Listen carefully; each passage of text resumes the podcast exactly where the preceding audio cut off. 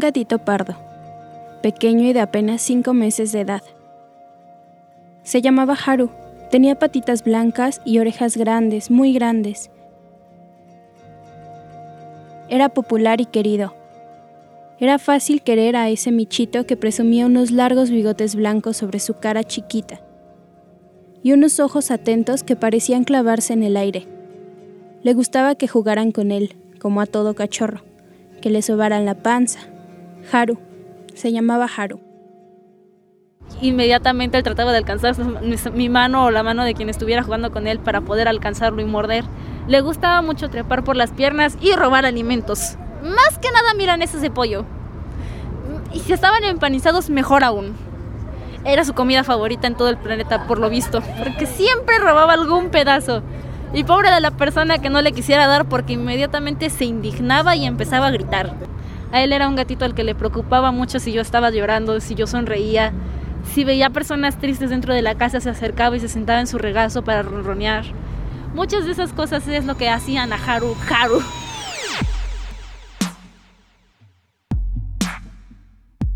Ella es Kiki, el año pasado encontró un letrero en los alrededores del colegio en Ciencias Humanidades Vallejo, el CCH, en el que ofrecían a un gatito en adopción.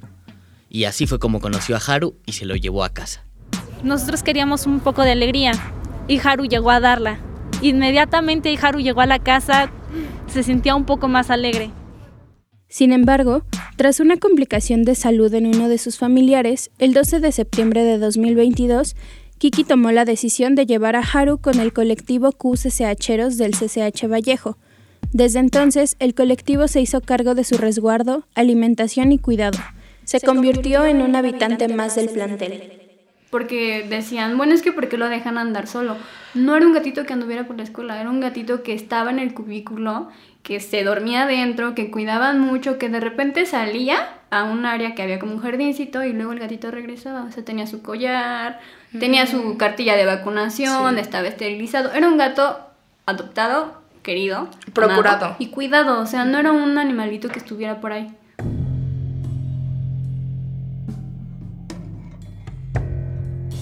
El lunes 26 de septiembre vieron a Haru por última vez. El miércoles tuvieron una reunión en uno de los cubículos. Les preocupaban varios sucesos de violencia de género por parte de algunos profesores y estaban evaluando la idea de interponer una denuncia colectiva contra el CCH. Cuando salieron, encontraron el cadáver de Haru. Ese menino pardo, bigotón y de orejas enormes. Lo habían asesinado. Tenía señales claras de tortura o sea, quien se llevó a Haru se lo llevó conscientemente de que ese gato les pertenecía a esa colectiva. La colectiva QCCHeros había entrado en conflicto con un profesor, a quien acusaban de acosar estudiantes y con la propia directora del colegio, a quien señalaban de no contar con los requisitos necesarios para ser directora del plantel. En las últimas semanas, las estudiantes habían organizado mesas de diálogo y asambleas para visibilizar el tema y exigir un cambio. Haru fue desaparecido y asesinado justo cuando se organizaba otra asamblea.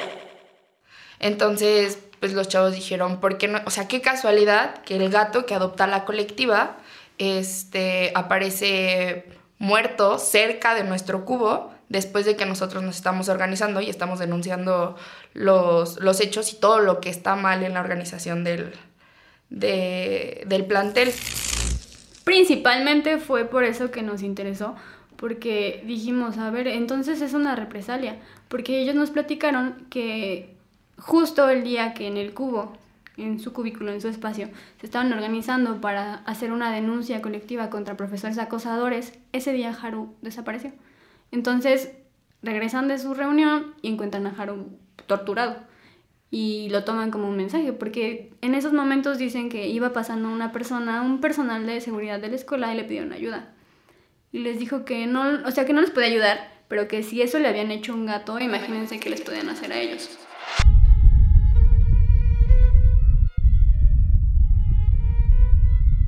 Un gatito de cuatro meses de edad fue asesinado el año pasado en las instalaciones de uno de los bachilleratos con más organización estudiantil dentro de la capital del país. Cómo ese gatito se convirtió durante semanas en el símbolo contra la violencia de género que viven muchas alumnas, algunas menores de edad, dentro de los planteles de la UNAM. Soy Sofía Ramírez. Y yo, Santiago Reyes.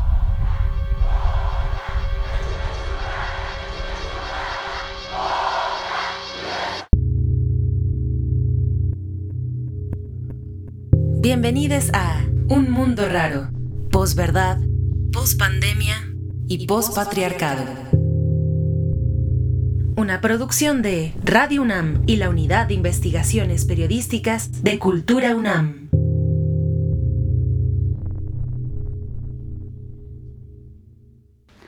Bueno, yo soy Ita Zúñiga, soy estudiante de Derecho de último semestre, soy defensora de derechos humanos, soy activista eh, pertenezco a una organización por fuera de la universidad que se dedica a defender a las mujeres y pertenezco a la colectiva Brujas Insurrectas de FESACatlán.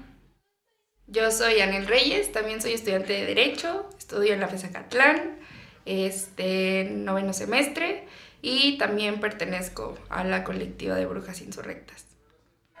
Justicia, justicia, porque lo asesinaron. Justicia. ¡Justicia! ¡Justicia! Conocimos a Anel y a Ita el 19 de octubre de 2022. Las dos acompañaban una manifestación en las inmediaciones de Ciudad Universitaria, que exigía justicia por el asesinato de Haru. La marcha estaba compuesta por unas 30 personas, casi todos estudiantes de algún CCH o alguna facultad. La marcha entró al circuito interior y se dirigió a la explanada frente al edificio de rectoría. A la cabeza iba Kiki sosteniendo las cenizas de Haru. Este no es un nombre real, pero hemos decidido identificarla así a petición de ella, pues se trata de una estudiante menor de edad. Por esta misma razón, el resto de integrantes del colectivo QCCHeros prefirieron no exponer su seguridad y designaron a la colectiva Brujas Insurrectas como sus voceras para el caso Haru.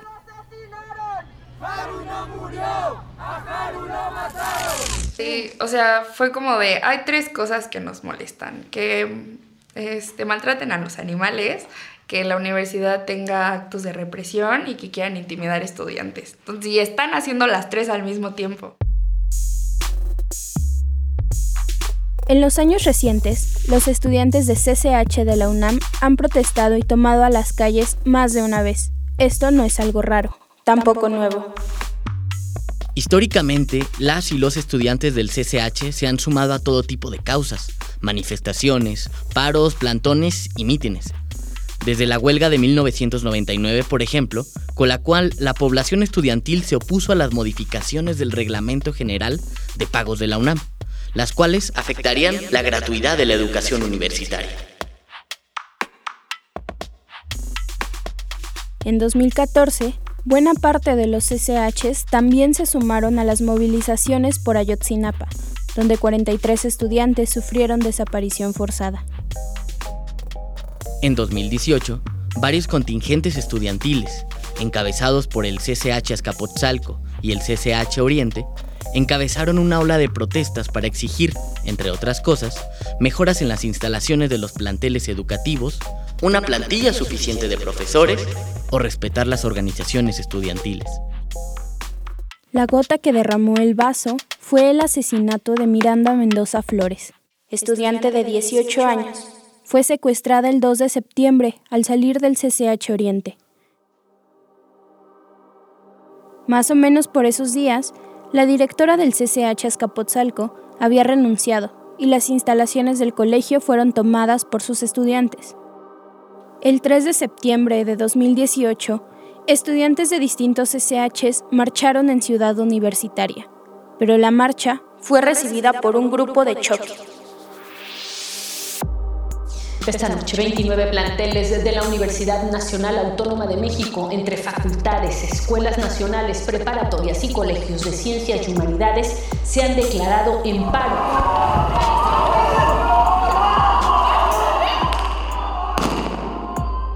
alrededor de 40 porros que, con bombas molotov, petardos, palos, piedras y otras armas blancas, dispersaron la manifestación. Ese día hubo 14 heridos, al menos 3 terminaron en el hospital. 30 planteles de la UNAM declararon paro de actividades en protesta por la agresión. El Colegio de Ciencias y Humanidades fue fundado el 26 de enero de 1971, justamente a un año del rectorado del doctor Pablo González Casanova, quien fuera el primer rector con una formación eh, particularmente social y humanista. El colegio eh, surge como una propuesta de innovación educativa en el sentido de transformar la universidad en una universidad moderna. Escuchamos al doctor Eduardo Gómez Morales, profesor en la Escuela Nacional Preparatoria Plantel 5 y quien ha dedicado su labor académica, desde la licenciatura hasta el doctorado, a documentar e investigar la historia de los colegios de ciencias y humanidades. La escuela activa, con la, eh, que es, digamos, la experiencia pedagógica de los años 70 que eh, adopta el colegio, eh, es una pedagogía que se venía practicando en la universidad, en los estudios de nivel superior. Esa escuela activa lo que hace es no dictar doctrina al estudiante, sino en todo caso darle las bases materiales, las bases eh, conceptuales iniciales para que él a partir de este ejercicio crítico pueda eh, tener algo que es fundamental, voz propia y un criterio propio. Él mismo estudió su bachillerato en el CCH Sur se identifica con ese modelo que intenta hacer del estudiante de bachillerato el responsable de sus decisiones y de su conciencia política. Le preguntamos qué otros momentos recuerda en que las alumnas y alumnos de los SHs decidieran alzar la voz o protestar en las últimas décadas. Bien, yo ahora voy a hablar como CCHero. El movimiento contra el porrismo en 2004 fue fundamental CCH. Llegó un momento en el que, por ejemplo, mi generación estuvo harta y en vez de voltear a hacer una mesa de diálogo, nos decidimos defender. ¿no? Y una de las acciones más importantes para acabar con el porrismo en los próximos cinco años, de 2004 a 2009, 2010, fueron esas asambleas donde eh, llamábamos ya no a pedirle a la dirección seguridad, sino más bien a nosotros conformar equipos de autocuidado para eh, repeler a cualquier tipo de porrismo. Por eso no es raro que, ante la violencia de género dentro de la UNAM, el feminismo sea una de las banderas políticas con mayor presencia en las nuevas generaciones. Los SHs también comenzarán a cuestionar algunas de las dinámicas académicas y las violencias presentes en el interior de las aulas o en los espacios de sus planteles. Hasta el año 2021, la UNAM contaba con 89 carpetas de investigación abiertas en la Fiscalía General de Justicia de la Ciudad de México, relacionadas con alguna agresión sexual. Y hasta ese mismo año, en el sistema interno de la universidad, se habían registrado 1.482 denuncias por violencia de género, el 67% por violencia sexual, el 40% por violencia psicológica, el 17% por violencia física y el 13% por acoso sexual. Entre el 14 de agosto del 2020 y el 14 de septiembre de 2021, la Defensoría de los Derechos Universitarios, Igualdad y Atención a la Violencia de Género de la UNAM ha atendido únicamente 241 de las 1.482 quejas de violencia de género.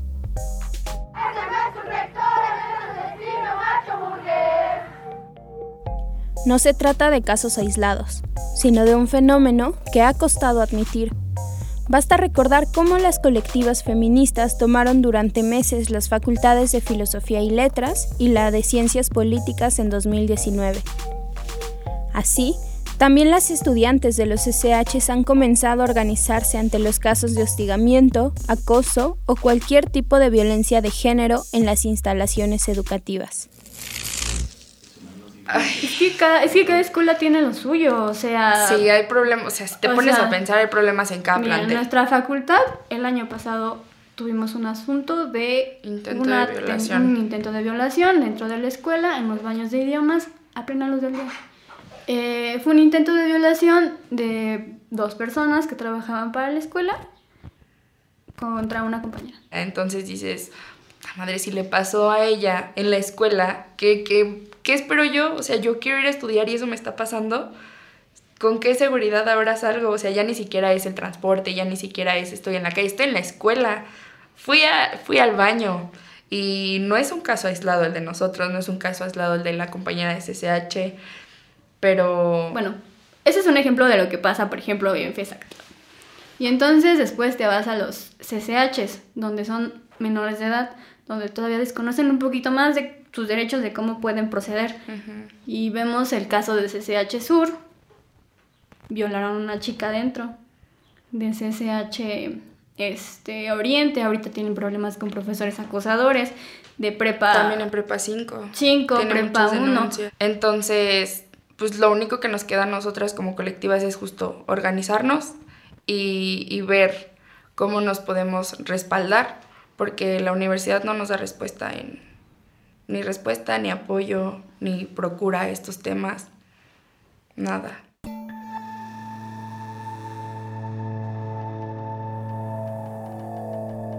El sábado primero de octubre, la colectiva Brujas Insurrectas presentó una denuncia penal ante la Fiscalía de la Ciudad de México, en contra de la directora del CCH Vallejo, Marisela González Delgado, y de quienes resultaran responsables del asesinato de Haru. Ya antes habían solicitado los registros de las cámaras de seguridad de las instalaciones para poder sentar responsabilidades contra los agresores del gatito Haru.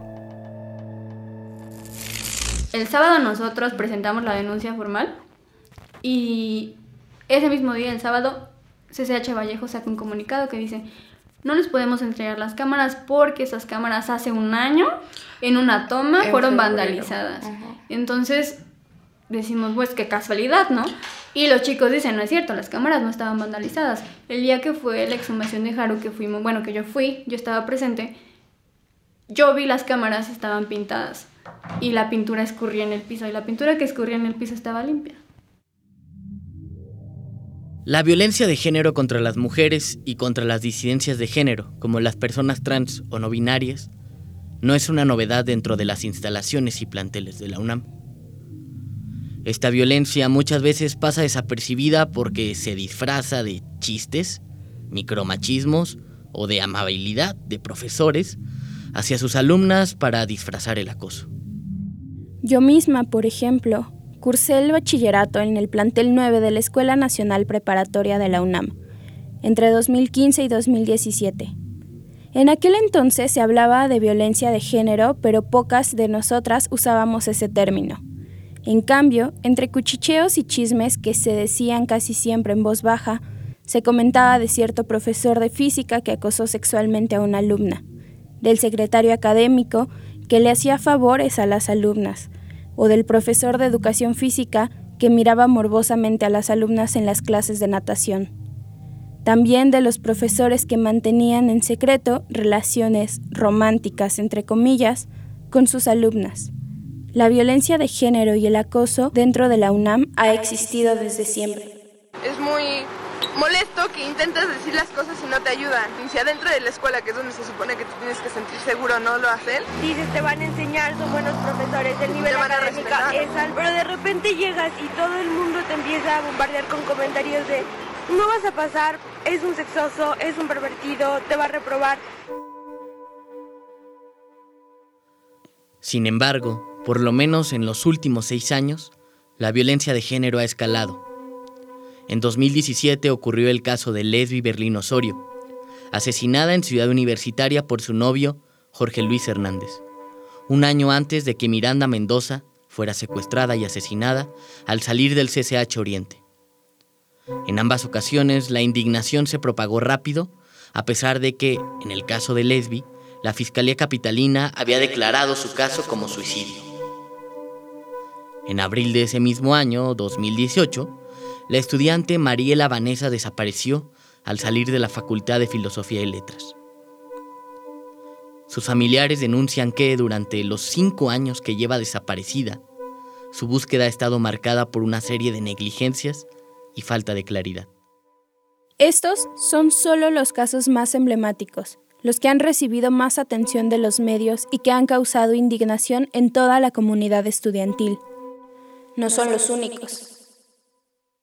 Cada plantel cuenta con casos de violaciones, hostigamiento o acoso que continúan impunes. Por ejemplo, tan solo de 2020 al día de hoy, varios planteles del Colegio de Ciencias y Humanidades han denunciado la violencia de género, en la mayoría de los casos, de profesores hacia alumnos. En 2020, cuando las clases todavía eran vía Zoom, alumnas de CCH Vallejo denunciaron que un profesor las acosaba durante las clases. Y durante 2022 hubo tres paros en los CCHs por violencia de género, todos durante el mes de octubre. En un paro de 72 horas, alumnos de CCH Naucalpan exigieron un alto a la violencia de género dentro de las instalaciones del colegio. En CCH Vallejo, el evento que precedió al caso de Haru fue la denuncia hacia un profesor que acosaba a las alumnas, quien tuvo que ser escoltado para salir del plantel. Y en CCH Sur, el 21 de octubre, las alumnas tomaron las instalaciones después de que una de ellas denunciara que fue violada en los baños del plantel.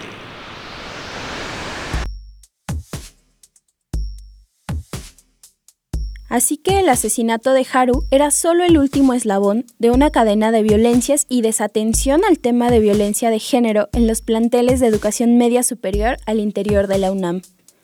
Después del asesinato, la imagen de Haru, con la simpatía natural que despiertan los gatitos, se convirtió en un vehículo para hacer resonar este tipo de demandas un poco más alto. Por ejemplo, con lo de Haru, logramos tener la empatía que no hemos logrado tener con nadie más. O sea, con ningún otro caso. Recibimos mucho apoyo, se acercó mucha gente a decirnos qué necesitan, qué, qué, cómo, los, cómo los ayudamos. Mira, yo tengo un conocido aquí, yo puedo hacer esto, yo sé esto, yo vi a, yo vi a alguien así. O sea, recibimos buena respuesta de la gente, pero cuando dábamos a conocer los casos de acoso o te digo, fuimos a, a Cebú a marchar para denunciar el intento de violación de nuestra compañera y éramos 15. Entonces, pues igual es, es hacerlo solas. O sea, es estar en estos procesos solas.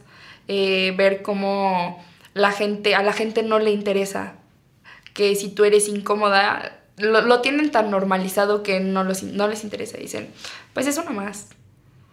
¿Qué más da?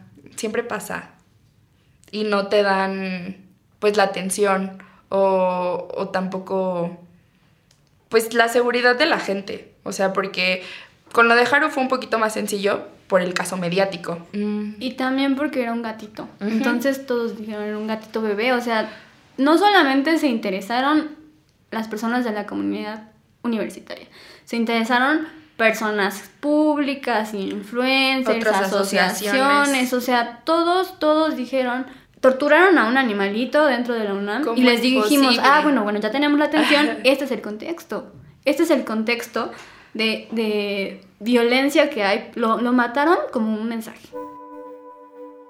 Las colectivas que reaccionaron ante el asesinato de Haru son conscientes de que la violencia que viven las y los estudiantes no es exclusiva de un solo plantel o de la misma UNAM. Sucede en muchísimos colegios y escuelas en todo el país.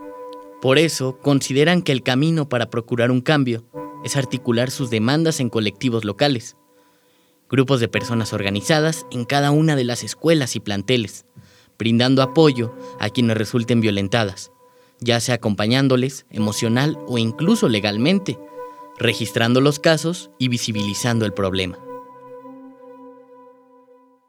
Hay que hacer algo, o sea, porque no, no está pasando nada más en un plantel, está pasando en muchas escuelas. ¿Qué vamos a hacer? Y, y cada escuela tiene su colectiva, entonces decidimos hacer algo que se llama Frente Feminista o no. Y estamos varias colectivas de Prepa 1, Prepa 2, Prepa 3, Prepa 4, Prepa 5, 8, los SHs, varias facultades, este, varias FES. Y por eso decidimos formar el frente. O sea, estamos de muchas edades, de muchas escuelas, de mucho, o sea, y de, y de la periferia y de la Ciudad de México, y estamos también viendo la manera de contactar a las ENES que están en otros estados, porque también viven sus propias violencias y es sistemáticamente de la UNAM, Ahorita con lo del frente hay más esperanza, porque ya, pues o sea, sí es la mayoría de los planteles. Son nueve preparatorias y cinco CCHs. Entonces tenemos a las nueve, a las nueve colectivas de las preparatorias, a las este, cinco colectivas de los CCHs. ¿Qué más facultades? Hay todavía más facultades. Entonces, tener esa comunicación y ese acuerpamiento, y más que la mayoría están en Ciudad de México, sí nos da un poquito de, de esperanza que, lo, que las bases que estamos formando a las siguientes generaciones les va a ser un poquito más sencillo. Ahorita nuestro miedo dentro es que no nos podamos titular, pero pues ya saliendo es otra cosa. O sea, saliendo, o sea, dentro es no te titulas, pero afuera es te van a matar. O sea, a los activistas los matan diario. En este país hay activistas muertos por todos lados. Entonces es agotador, sí da miedo, y la respuesta es que hemos encontrado es mantenernos juntas, platicar entre nosotras, hacer zooms. Nosotras somos nuestra propia red de apoyo. Sí, somos la red de apoyo de afuera y de nosotras. Corriente Alterna buscó a las autoridades del CCH para pedir una actualización del caso y saber si existía alguna postura respecto a la denuncia formal en contra de su directora y si existía algún avance en la búsqueda de los responsables por la tortura de Haru o las acusaciones de violencia de género. Al cierre de la edición de este programa, no contamos con una respuesta.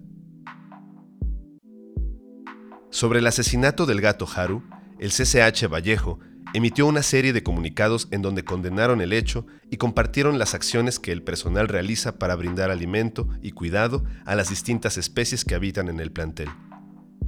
Asimismo, informaron que el 10 de octubre pasado el CCH presentó una denuncia ante la Procuraduría Ambiental y del Ordenamiento Territorial de la Ciudad de México a fin de que se investigue el hecho y se vincule a proceso a los responsables.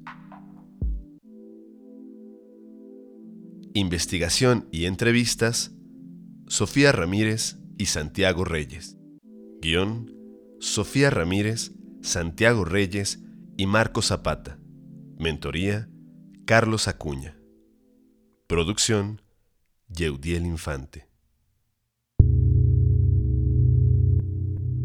Esto fue Un Mundo Raro, posverdad, pospandemia y pospatriarcado. Una producción de Radio UNAM y la Unidad de Investigaciones Periodísticas de Cultura UNAM. Visítanos en corrientealterna.unam.mx.